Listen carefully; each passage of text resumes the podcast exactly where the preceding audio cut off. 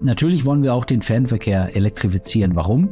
Weil dort die größte Einsparung zu schaffen ist, von äh, der Nutzung von Diesel umzusetzen in batterieelektrisch. Österreich ist dafür prädestiniert. Warum? Weil Österreich nahezu 80 Prozent ist, ist CO2-freie erzeugte Strom von der Wasserkraft oder von der Windkraft und, äh, und ist eigentlich ein wunderbares Beispiel in Europa. Tauwetter, der Profilpodcast zur Klimakrise. Herzlich willkommen, liebe Hörerinnen und Hörer bei Tauwetter. Mein Name ist Franziska Tschugan. Wer ärgert sich nicht über die fetten Stinker, wenn sie vor einem auf der Landstraße dahintuckern? Nicht ganz so unbeliebt wären sie vielleicht, wenn sie wenigstens umweltfreundlich unterwegs wären. Doch der Lkw-Verkehr ist nach wie vor voll auf Diesel eingestellt. Geht es nach der EU, soll sich das ändern. Sie schreibt vor, dass schwere Nutzfahrzeuge bis 2030 mindestens 30 Prozent an CO2 einsparen müssen. Wie geht es der Branche damit? Welche Alternativen hat sie im Petto? Wann werden endlich Elektro-LKWs oder Wasserstofflaster auf den Straßen zu sehen sein? Darüber wird Christina Hippmeier mit unserem heutigen Gast sprechen.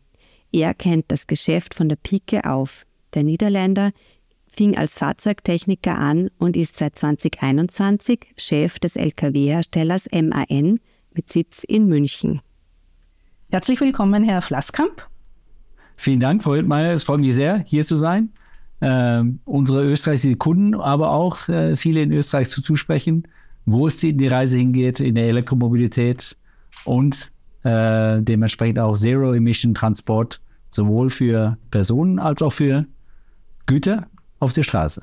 Genau, darüber wollen wir heute sprechen. Ähm, Herr Flasskamp, die EU schreibt ja vor, dass äh, bis 2030 schwere Nutzfahrzeuge mindestens 30 Prozent an CO2-Emissionen einsparen müssen. Ähm, jetzt belief sich der Anteil der neu zugelassenen Elektro-Lkw 2021, wenn ich richtig informiert bin, bei 0,5 Prozent. Das klingt nach einem sehr, sehr ambitionierten Ziel. Ist das überhaupt zu schaffen?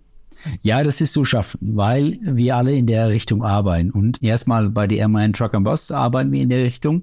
Vor allen Dingen in dem Busbereich sind wir so sehr stark unterwegs. Wenn wir sehen, was wir dieses Jahr an batterieelektrische Stadtbusse produzieren, ist das nahezu eigentlich das, äh, äh, ein, ein exponentieller Hochlauf. Und wenn wir dieses Jahr äh, nahezu 40, 50 Prozent unserer Stadtbusse batterieelektrisch absetzen. Mhm.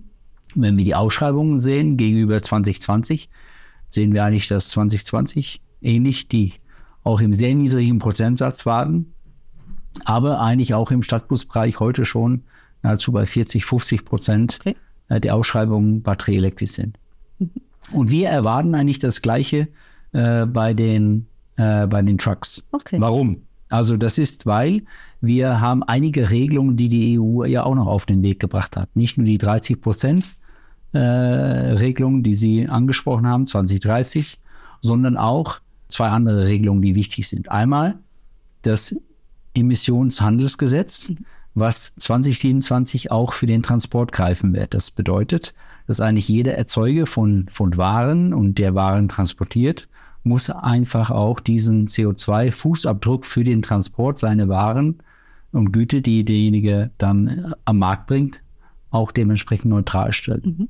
Entweder neutral stellen über CO2 durchgeführte Transporte oder neutral stellen dadurch, dass die Zertifikate abgekauft werden.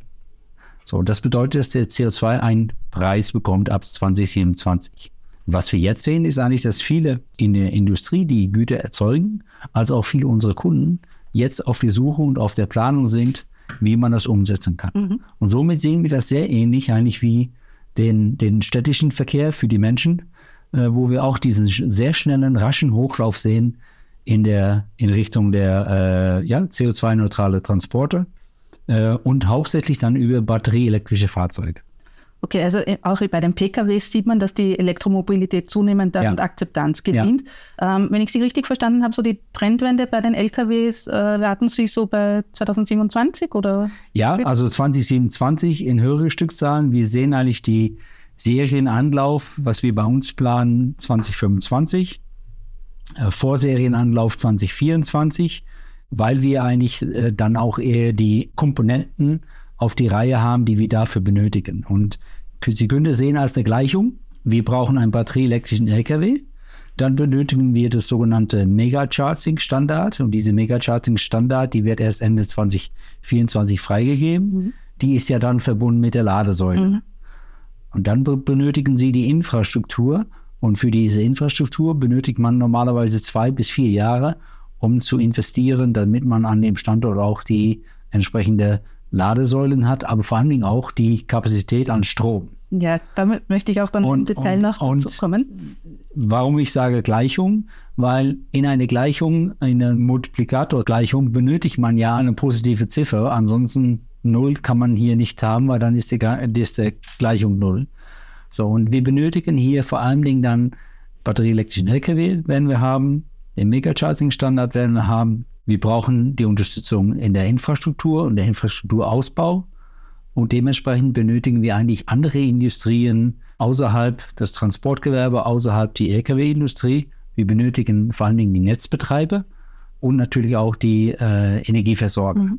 Und wir sehen eigentlich für den auch, auch ein gutes Stück äh, ja, von ein neues Geschäftsfeld, was man da erarbeiten kann, weil wir sehen das sehr langfristig, dass das die richtige Technologie ist und die richtige Investition dass man eigentlich die Logistikdepots ausstatten kann, äh, damit die LKWs geladen werden kann, dass man entlang die, die Bundesstraßen, die Autobahnen in Österreich dementsprechend das Aufbau ausbauen kann. Und äh, ja, und dann kann man eigentlich äh, ja, CO2-neutrale Transporte durchführen, so, sowohl für Menschen wie im städtischen Verkehr als auch für, für Güter.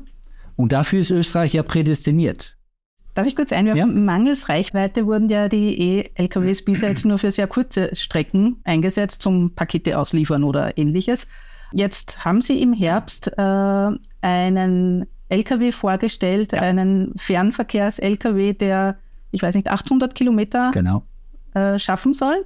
Und der soll um 2024 in Serienreife gehen. Ja. Lässt sich der Zeitplan halten? Der Zeitplan lässt sich halten, weil die Fahrzeuge ja schon jetzt in der Wintererprobung waren und jetzt in die Sommererprobung. Und dann werden die nochmal eine Wintererprobung durch, äh, durchlaufen. Äh, und wir sind eigentlich wir sind sehr gute Dinge. Warum haben wir das jetzt äh, geschafft? Einmal, die Reichweite ist eine Tagesreichweite. Das bedeutet eigentlich, dass man während der Tag einmal zwischenlädt über das Megacharging, wovon ich vorhin gesprochen mhm. habe. Ja, und dann nochmal äh, innerhalb einer 45-minütigen Pause, die der Fahrer sowieso aufgrund der Vorschriften einhalten muss, kann man den zwischenladen. Also das heißt eigentlich, ne, ganz einfach gesagt, 400 Kilometer Basisreichweite hat er. So. Ein Großteil eigentlich die Lkw-Verkehrer, die fahren eh nicht mehr als 400 Kilometer am Tag. Mhm. Wenn wir die Lieferverkehre hier in der Stadt Wien sehen zum Beispiel, die sind meistens bei 200 bis 300 Kilometer je am Tag. Das heißt, äh, haben die komplett ein anderes äh, Fahrprofil. Aber natürlich wollen wir auch den Fernverkehr elektrifizieren. Warum? Weil dort die größte Einsparung äh, zu schaffen ist mhm. von äh, der Nutzung von Diesel umzusetzen in eigentlich äh, batterieelektrisch. Und äh, wie vorhin gesagt, Österreich ist dafür prädestiniert. Warum? Weil Österreich nahezu 80, 80 Prozent ist, ist CO2 freie erzeugte Strom von der Wasserkraft oder von der Windkraft. Und, äh, und ist eigentlich ein wunderbares Beispiel in Europa. Okay. Ja, äh, ähm, noch eine andere Frage dazu. Äh, ich nehme mal an, dass sich der Bau von Elektro-Lkw doch erheblich unterscheidet als von herkömmlichen Lkw. Jetzt hören wir ständig von äh, Arbeitskräfteknappheit. Gibt es überhaupt genügend und ausreichend qualifizierte Mitarbeiter, um diese Umstellung zu schaffen? Ja, also wir haben schon recht früh angefangen mit der äh, Umstellung der Qualifizierung der Mitarbeiter. Einmal, Sie haben vorhin angesprochen, die, die Leaf-Lkw haben noch nicht die Reichweite gehabt. Das sind die Leaf-Lkw, die wir 2018, 19 gebaut haben, 50 äh, Versuchsfahrzeuge, die wir in Europa im Einsatz haben, wo, viel, wo wir sehr viel gelernt haben. Die Sie auch in Steyr gebaut die haben. Die wir auch in Steyr gebaut mhm. haben, genau.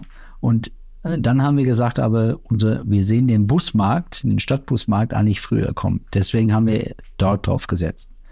Wir haben sehr viele unserer Mitarbeiterinnen und Mitarbeiter, die eigentlich in, in Motorenentwicklung waren ja, und Antriebsstandtechnologieentwicklung, haben wir eigentlich umgeschult, transformiert, also de facto in Richtung Hochvoltspezialisten, in Richtung auch für Batteriezellsicherheit, äh, Batteriechemie äh, und auch äh, äh entsprechend auch Softwareentwickler für die Batteriemanagementsysteme. Das haben wir jetzt im, im Busbereich äh, im Einsatz, wo wir die Batterien und auch die Fahrweise managen, einmal für den Fahrer, aber auch für den Disponent, damit auch der Bus maximal eingesetzt werden kann. Und viele von diesen Technologien setzen wir jetzt um in den in dem Lkw-Bereich. Der andere Technologiesprünge, die wir gemacht haben, ist eigentlich in der Batteriezelle. Ja, dass wir natürlich auch die Batteriezelle, wenn sie die, die Leistung pro Kubikzentimeter Einheit ist signifikant höher, die wir jetzt in 2024 auf die Straße bringen, als was wir 2018, 2019 hatten. Und deswegen schaffen wir die Reichweite, mhm. deswegen schaffen wir über das Batteriemanagement die effizientere Einsatz des Fahrzeuges und äh, äh, benötigen wir auch viel weniger äh, Leistung pro gefahrene Kilometer. Und haben wir auch die Rekuperation, das heißt, wenn Sie das Fahrzeug abbremsen, auch sehr effizient gestaltet, damit eigentlich auch die kinetische Energie, die das Fahrzeug hat, auch wieder umgesetzt wird in, in Kraft in der Batterie. Aber warum schaffen Sie das als Lkw-Hersteller, diese große Reichweite? Wenn ich ein Elektroauto fahre, dann, wenn ich 400 äh, Kilometer Reichweite habe, dann ist das schon ganz, ganz toll. Das, das schaffen nicht viele Hersteller. Und ein ja. LKW ist ja doch viel größer, viel mehr Gewicht zu bewegen. Wieso geht das? Ja, Sie haben eigentlich das Antwort schon gegeben. Mhm. Wir haben zwei Vorteile gegenüber dem Pkw. Einmal, wir haben den Vorteil, der LKW ist größer. Wir können mehr Batteriepakete an den Rahmen, sogenannt der Rahmen von den LKW anbringen. Das Aber heißt, ist das nicht auch den das heißt, Traum? Das heißt, wir, wir, wir holen den Motor raus, wir holen die Dieseltanks weg und anstattdessen montieren wir die Batteriepakete. Zwischen vier und sechs in einem Stück. Sie müssen ungefähr sehen, dass ein Batteriepaket entspricht die Leistung, die ein hochmoderner Pkw hat. Um, um die 80 bis 90 äh, Kilowattstunden. So, die zweite Sache ist auch vom Gewicht her, wir dürfen in die EU, und da war die EU eigentlich äh, recht pragmatisch, wir dürfen eine Tonne mehr Gewicht mitfahren. Und darüber können wir eigentlich dann äh, weiterhin den Nutzlast beibehalten. Also das war, was eigentlich das Geschäft unserer Kunden ist, Nutzlast zu transportieren. Ja, und die werden ja bezahlt nach die Anzahl Güter, was sie transportieren. Und damit können wir dann die Reichweiten äh, erreichen, äh, die sinnvollerweise in diese Fahrzeiten äh, passen und auch in die Schema die verschiedenen Applikationen. Weil Applikation ist nochmal ein anderes Wort, was für uns sehr wichtig ist. LKWs sind ja Nutzfahrzeuge, die in sehr viele Einsatzbereiche sind. Ja? Wenn Sie nur im Baubereich gucken, dann haben Sie Betonmische, dann haben Sie äh, Kippe, sind all, alles sind das LKW. Und für die, alle verschiedenen Einsatzgruppen entwickeln wir jetzt eigentlich die batterieelektrische Antrieb. Okay. Und das wird dann peu à peu in die Jahre eingeführt mhm. Ab 2024. Okay. Ähm, jetzt ist es so, dass ein Elektro-LKW circa dreimal so teuer ist als ein normaler LKW. Ja. Die Strompreise, haben wir alle erlebt, sind gerade äh, explodiert. Ist das ein Problem generell für die Zukunft der E-Mobilität? Ja, wir sehen erstmal, dass die Strompreise natürlich im Vergleich zum Diesel weiterhin noch für den Energieinhalt, die man nutzt, signifikant günstiger sind. Um und dabei ein Drittel. Und wenn Sie heute sehen, äh, macht Kraftstoff ungefähr 30 bis 40 Prozent der Kosten eines Transporteurs aus. Mhm. Und die Investition in der, in der Lkw um und dabei die 8 bis, bis 10 Prozent von den Kostenkuchen auf, auf der Jahresscheibe. Wenn wir batterieelektrisch gehen, haben Sie recht. Zweieinhalb ist das Dreifache an Investition. Dafür aber ein Drittel der, äh, der, der eigentlich äh, Antriebskosten wo sie natürlich auch in Depot laden, wo sie natürlich auch als Industrie äh, einkaufen und natürlich nicht die Preise haben, die sie an die Schnellladesäule haben, jetzt, wenn sie auf die, auf die Autobahn unterwegs sind äh, und schnell ihren Pkw hochladen. Da wird es natürlich andere äh, Differenzen geben, wenn sie ein eigenes Ladedepot haben. Und über dann diese entsprechende günstigere äh, Preise für die Kilowattstunde werden sie dann auf der, auf der, auf der Lebensdauer dementsprechend nahezu die gleiche, was wir sagen, Total Cost of Ownership haben. Und da wird es äh, sinnvoll zum Einsatz kommen. Und wir erwarten ja auch, was wir vorhin angesprochen, in den Emissionshandel, dass ja auch CO2-Kosten und auch Diesel und der CO2-Dieselkomponente auch nochmal wieder höher wird, so wie eigentlich Österreich das letztes Jahr auch nochmal wieder, wieder eingeführt hat mhm. auf den Diesel. Mhm. Hm? Ähm, jetzt hat Scania, das ist auch eine VW-Tochter wie MAN, äh, die wollen ab 2040 gar keine Verbrenner mehr äh, verkaufen. Bei Daimler Trucks ist es, glaube ich, ähnlich. Die wollen ab 2039 in den wichtigsten Märkten keine mehr ausliefern. Äh, wann hören Sie auf mit dem Verbrenner? Ja, also erstmal äh, kann ich äh, von unserer Schwester, glaube ich, äh, zurechtstellen, dass die wollen nicht Verbrenner verkaufen, sondern die wollen CO2-neutrale Transporte verkaufen. Okay. Und das kann man auch mit erneuerbaren Kraftstoffen. Das heißt, wir werden sicherlich, und, und so sehen auch meine äh, Schwesterkollegen das bei, bei, bei Scania, äh, dass wir weiterhin auch einige Applikationen, zum Beispiel Schwerlasttransporte und so weiter, um die Wind, Windkrafträder und die Flügel, die man ja manchmal sieht, wenn die transportiert werden, äh, die sind so um die 150, 200 Tonnen solche Transporte. Die werden wir noch weiterhin lange mit, äh, mit herkömmlichen Verbrenner transportieren müssen. Aber wenn wir natürlich die, äh, den äh, Gesamtbedarf an Diesel reduzieren, dann können Sie eigentlich die letzte Fahrzeuge quasi, die solche Transporte durchführen, durchaus betreiben mit Biodiesel, was wir heute schon machen. Oder auch mit HVO, das ist ein hydrites Fette. Also das ist de facto aus der Fritteuse das Fett bearbeitet und das können wir als Diesel einsetzen. Und damit haben wir auch einen CO2-neutralen Kreislauf. Und somit ist es auch sehr wichtig, dass wir, dass wir als Lkw-Hersteller, unsere Kunden als Transporteure aber vor allen Dingen äh, auch unsere Politik wirklich langfristig denkt in, in, in Schritte von fünf bis, bis zehn Jahre. Und nicht, wie wir leider im Moment sehen, wie Sie sagen, 2030 CO2-Regelung 30 Prozent. Dann ist zwischendurch jetzt nochmal wieder eine Euro-7-Regelung von der EU nach vorne gekommen, die wir nahezu sehr schwer einhalten können für 2027. Und gleichzeitig kommt auch dann nochmal die EU und sagt, ja, wissen Sie was, wir könnten eigentlich die CO2-Regelung 2030 auch nochmal auf 45 Prozent setzen. Und diese Unklarheit und das Nicht-Orchestrieren äh, des Gesamtbild ist eine Herausforderung. Und dazu kommt dann noch, dass wir ja 27 Länder in der EU sind und jedes Land hat dann nochmal eine andere Förderpolitik äh, je nachdem, wo die LKWs gefördert werden und batterieelektrische LKWs oder wasserstoffbetriebene äh, LKW gefördert werden. Und, und dieses Labyrinth an Regelwerke wird uns industriell nicht nach vorne bringen. Und da haben wir ein besseres Beispiel in der USA. Mhm, okay. Äh, aber auch so generell äh, die Elektrifizierung des Güterverkehrs, reicht da der Strom und vor allem der erneuerbare Strom überhaupt aus? Ja, die reicht aus. Also wir sehen eigentlich, aus den Studien, dass die Terawattstunden, die in Europa produziert werden, und auch mit die, die Hochlauf der Windparks, die Hochlauf der Photovoltaik ja, oder auch die Mehreinsätze von Wasserkraft oder auch in manche Länder ja Atomkraft, dass wir eigentlich sehen, dass das Gesamtbedarf, dass das ausreicht in die nächsten 10, 20 Jahre. Die Herausforderung liegt eigentlich sehr in der Basis, in der Verteilung des Stroms. Ja, ich meine, äh, wir sind ja ein deutsches Unternehmen, äh, ansässig in München und wir haben ja in, in Bayern schon die Herausforderung, eigentlich den grünen Strom von der Nordsee äh, bis nach Bayern zu bekommen. Und das ist ja wirklich keine Innovationskraft, Leitungen durch ein Land zu legen.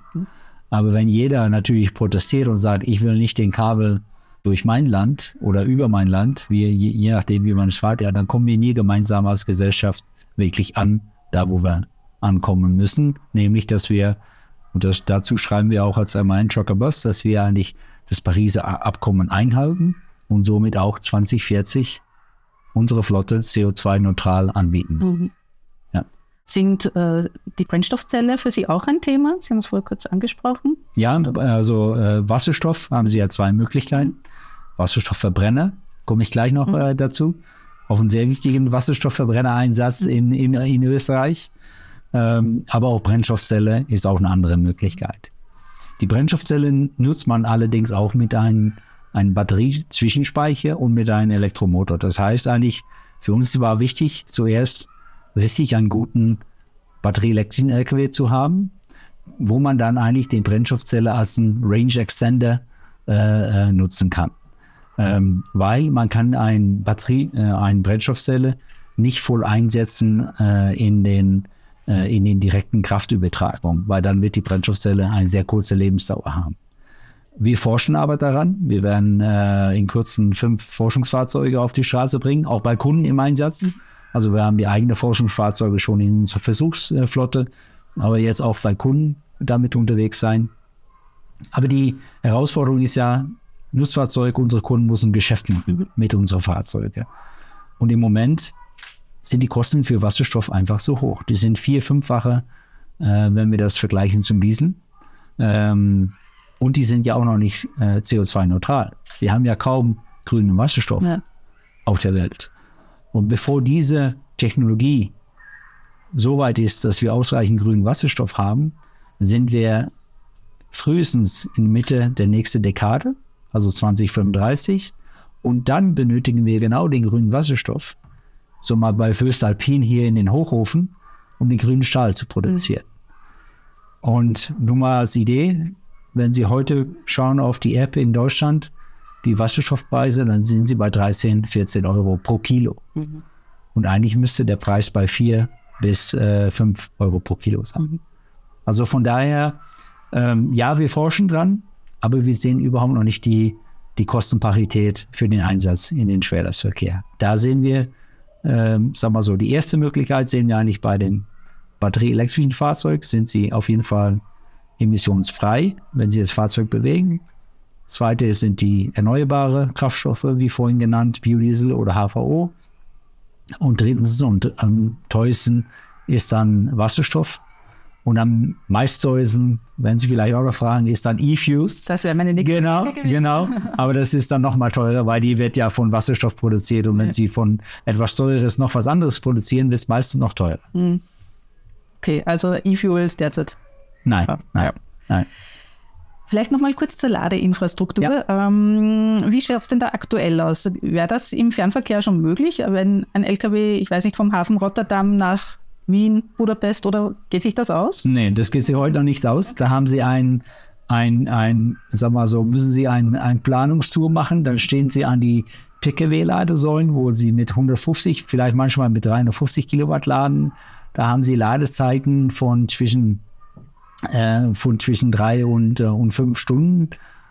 Und das geht sich natürlich nicht aus. Dann sind sie so schnell wie der Bahn wahrscheinlich. Ja, und die Bahn ist ja normalerweise von, von Rotterdam äh, nach, nach Mailand, hat die eine Durchschnittsgeschwindigkeit von, glaube ich, 8 km/h. Ähm, und das ist meistens mit dem LKW nicht, äh, wo sie dann äh, effektiv äh, unterwegs sind und die, die, die Kosten für den Fahrer, für die Wartezeiten und so weiter äh, viel zu teuer sind. Deswegen plädieren wir dafür, wie gesagt, die Megacharging Standard und wo wir auch selber als äh, Trading-Gruppe, ne, gemeinsam mit unserer Schwester Scania, gemeinsam auch mit zwei anderen Wettbewerben, Volvo-Gruppe und äh, Daimler Trucks, unterwegs sind und ein Lade-Joint Venture geschlossen haben, wo wir gemeinsam eine halbe Milliarde Euro eingebracht haben und ein Team den Auftrag gegeben, seht zu, ihr baut in Europa entlang die Fernstraßen Schnellstens bis 2027 ist deren Ziel jetzt 1700 Ladestationen, wo sie natürlich mehrere, mehrere Anschlussstellen haben. Also das sind nicht nur ein, zu 1700, sondern 1700 mal 8 oder mal 16 Ladestationen.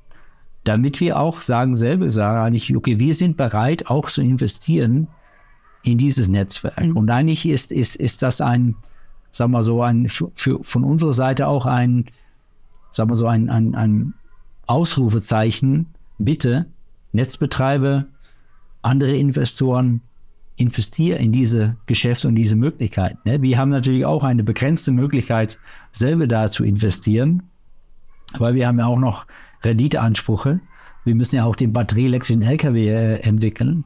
Ähm, aber wir haben das eigentlich als Ausrufezeichen, um zu sagen, das ist die Richtung, die wir gehen. Da steht die ganze Industrie dahinter und bitte investiere auch mit. Und erweckt das da das Interesse der Investoren? So Schritt vor Schritt sehen wir, dass das äh, dahin kommt und vor allen Dingen auch äh, für uns ist wichtig, auch äh, diese Perspektive aufzuziehen, A, mit die Politik in jedes Land, B, mit die Netzbetreiber in jedes Land, weil das ist ja auch in jedes Land in Europa wieder anders geregelt äh, und auch die Energiewirtschaft äh, in die Länder. Und das sind natürlich auch Industrien, wo wir früher überhaupt nicht mit in Kontakt waren, äh, wo wir allerdings natürlich jetzt an eine erhebliche und wichtige Schnittstelle haben, um CO2-neutrale Transporte zu, darzustellen. Und da ganz am Anfang unser Interview haben wir ja über zwei Regelungen gesprochen. Einmal ist ja die, die Emissionshandelgesetz äh, äh, 2027. 2027 kommt auch noch eine andere Gesetzgebung in Kraft, und zwar das ist die sogenannte A4 EU-Regelung. Das ist eigentlich die Verpflichtung der EU-Staaten des Aufbaus alternative Kraftstoffinfrastruktur. Äh, das ist sehr stark bezogen auf den Pkw und wir plädieren eigentlich sehr stark dafür, dass man auch in die Länder Fokus legt auf den Lkw-Transport. Warum? Weil für die Gesellschaft eigentlich, wenn sie den Lkw-Transport äh, dekarbonisieren, werden sie eigentlich viel schnellere Schritte machen. Weil ne, in der Metaperspektive der Transport, der Landtransport ist 14 Prozent der CO2-Ausstoß in die Welt. Das heißt, wir sind, wir sind das Teil des Problems, aber wir wollen auch Teil der Lösung sein.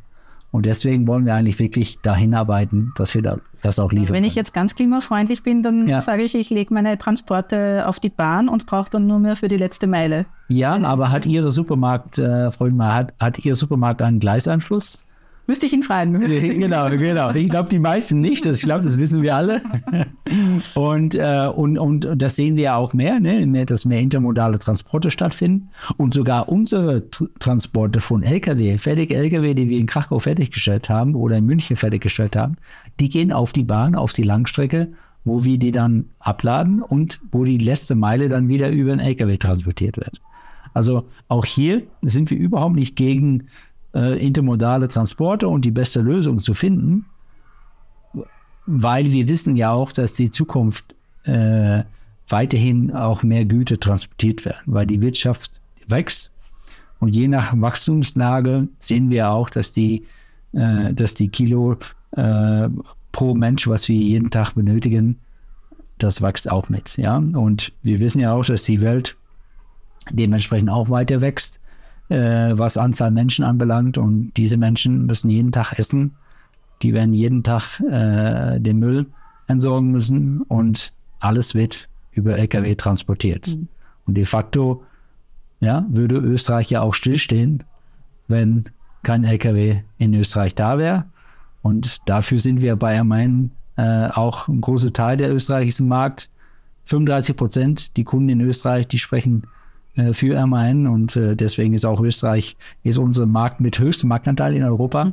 Freut uns sehr und unsere 819 Mitarbeiterinnen und Mitarbeiter zusammen mit unseren 38 Servicepartner, äh, ja, versuchen jeden Tag Österreich am Laufen zu halten über unsere Lkw-Flotte. Also das, das macht sehr viel Spaß und das wollen wir jetzt eigentlich auch klimaneutral gestalten. Da mögen sich jetzt manche vielleicht ein bisschen gefrotzelt fühlen. Aha. Das war ja 2021 hat MAN ja das, das Werk in Steyr genau. verkauft. Das genau. war vor ihrer Zeit, ja, muss man dazu ja, sagen. Ja. Ähm, die Produktion wurde nach Polen und genau. die Türkei verlegt wegen der niedrigeren Lohnkosten. Jetzt ist es so, dass äh, in Steyr gerade die Serienproduktion angelaufen ist für einen E-LKW der Schwedisch, des schwedischen Unternehmens Volta Truck. Ähm, zeigt jetzt da irgendwie so ein kleines Startup den großen VW-Konzern, wie man es eigentlich macht? Wieso können die dort offenbar möglicherweise rentabel produzieren und MAN nicht? Also Wettbewerb belebt das Geschäft. Mhm. Das freut uns äh, auch zu sehen und das spornt uns auch an. Für uns war sehr wichtig, und warum haben wir, und erstmal freut es uns auch, dass die Mitarbeiterinnen und Mitarbeiter äh, da auch von die WSA, die Nachfolgegesellschaft, dementsprechend auch gut aufgenommen sind und dass die meisten auch vor Ort Aussicht auf, auf die Arbeit haben.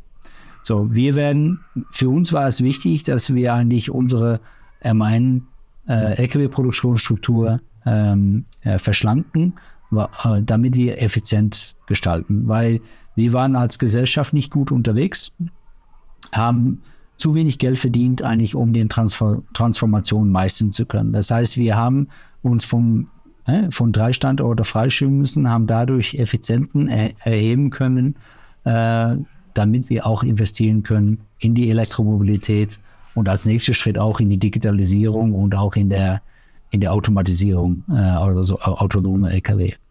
Das haben wir äh, geliefert. Wir sind dieses Jahr gut unterwegs. Äh, wir werden dieses Jahr diese Restrukturierung abschließen. Und äh, wir genießen jetzt auch schon im ersten Quartal die ersten Erfolge, nämlich dass wir ein, vom Ergebnis her ein gutes Quartal gemacht haben, was wir die letzten Jahre nicht gesehen haben bei Airmine. Und wir sehen auch sehr gute Dinge. Das haben wir auch über die Traton äh, Quartalsberichte rausgebracht, dass wir nochmal den, den, den äh, Earnings-Korridor dementsprechend vergrößert haben. Und wir sind gute Dinge, dass wir bei M1 einen großen Teil von diesem Erfolg sind. Äh, dass wir also dementsprechend auch die Ertrag, Ertragskraft gesteigert haben, damit wir dann auch für die, für die Kunden ein wichtiger Partner sind in der Zukunft, um zu investieren in die Elektromobilität, in die Wasserstofftechnologie, wie ich vorhin gesprochen habe.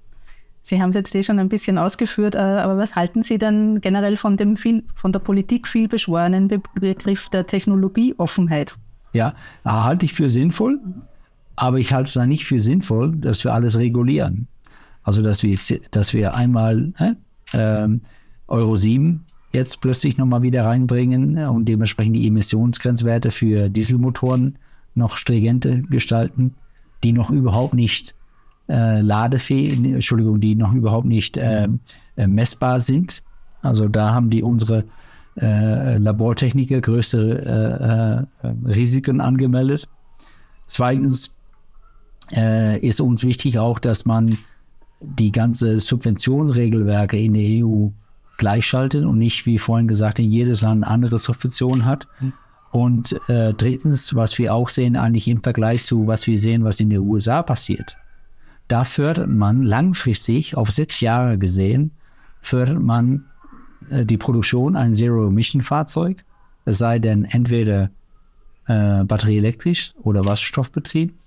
Man fördert aber auch die Kraftstoffe und die Kilowattstunde, die man da in dem Fahrzeug, also das heißt der Industrie, wir als Hersteller haben was davon und der Kunde hat auch was davon und vor allen Dingen langfristig. Und die Langfristigkeit, was sehen wir gerade in den USA, dadurch sind wir bereit, eher in den USA zu investieren in Batteriewerke, Batteriezellwerke äh, gegebenenfalls und ist zum Beispiel auch der, der Netzbetreiber interessiert zu sagen, ah, hier habe ich ja langfristig auf jeden Fall die nächsten sechs Jahre eine Förderung, da bin ich auch bereit, mal die extra Kilometer für den Kabel in den Boden zu legen, dann bin ich auch bereit, da Ladestationen aufzubauen.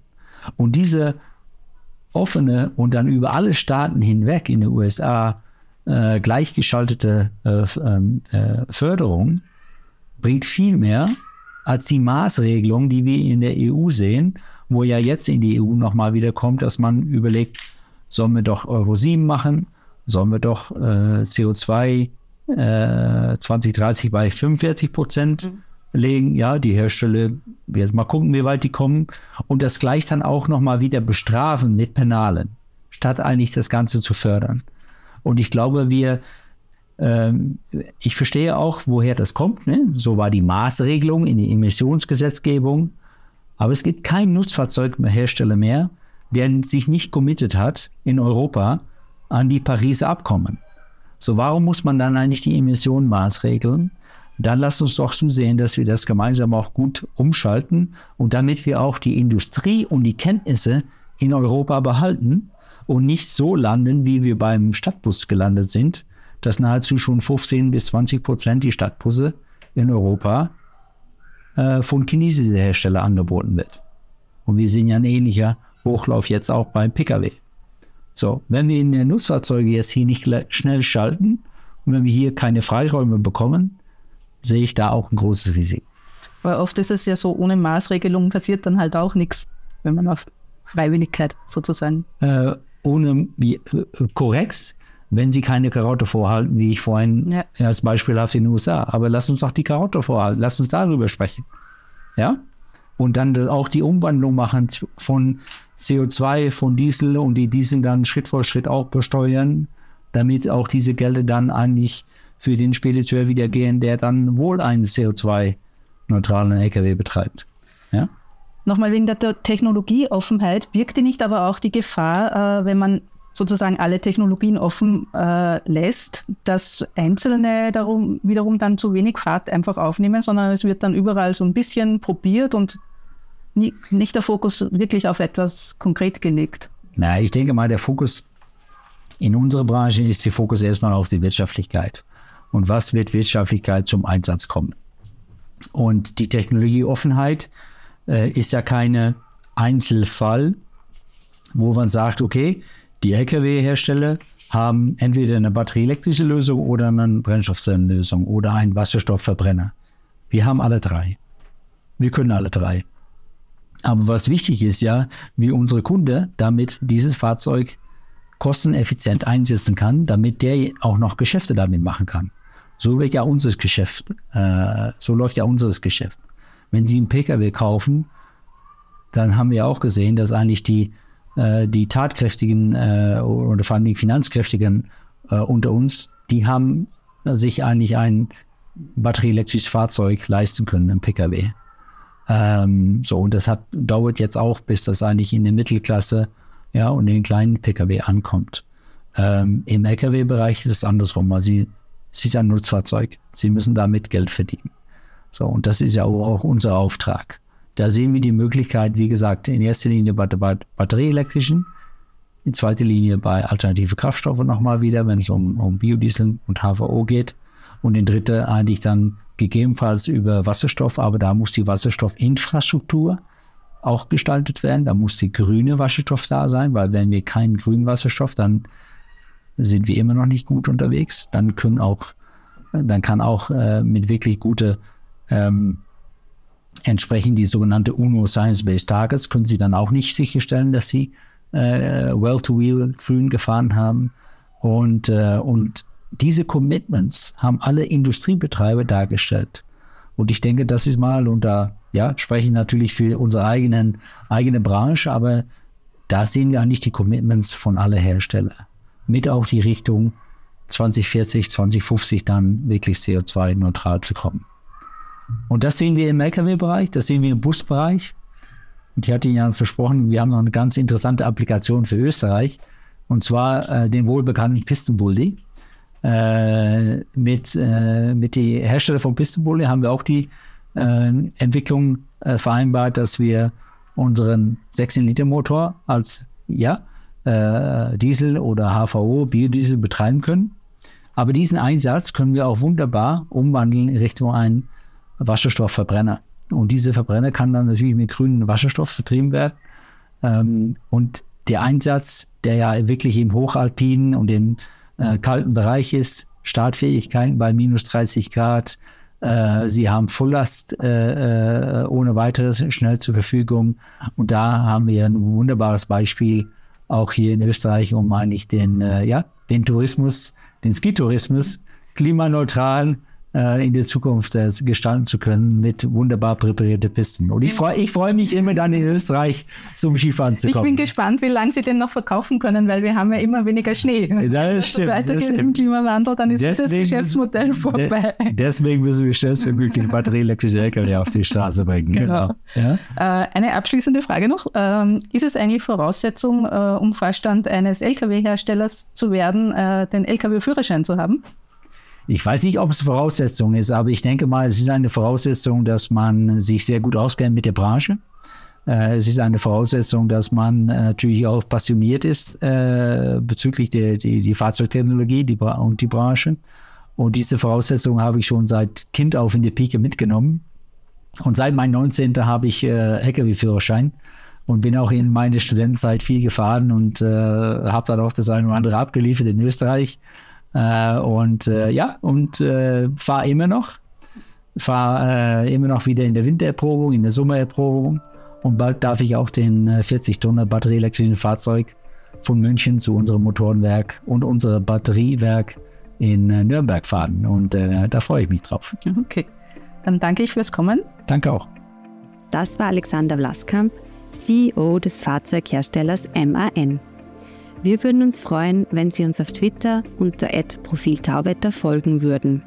Schicken Sie uns Anregungen, Kritik oder Feedback, entweder via Twitter oder per E-Mail an podcasts@profil.at. Empfehlen Sie uns weiter, abonnieren und bewerten Sie uns auf den gängigen Plattformen wie Apple iTunes oder Spotify. Das war's für heute. Bis zum Freitag in zwei Wochen bei Tauwetter.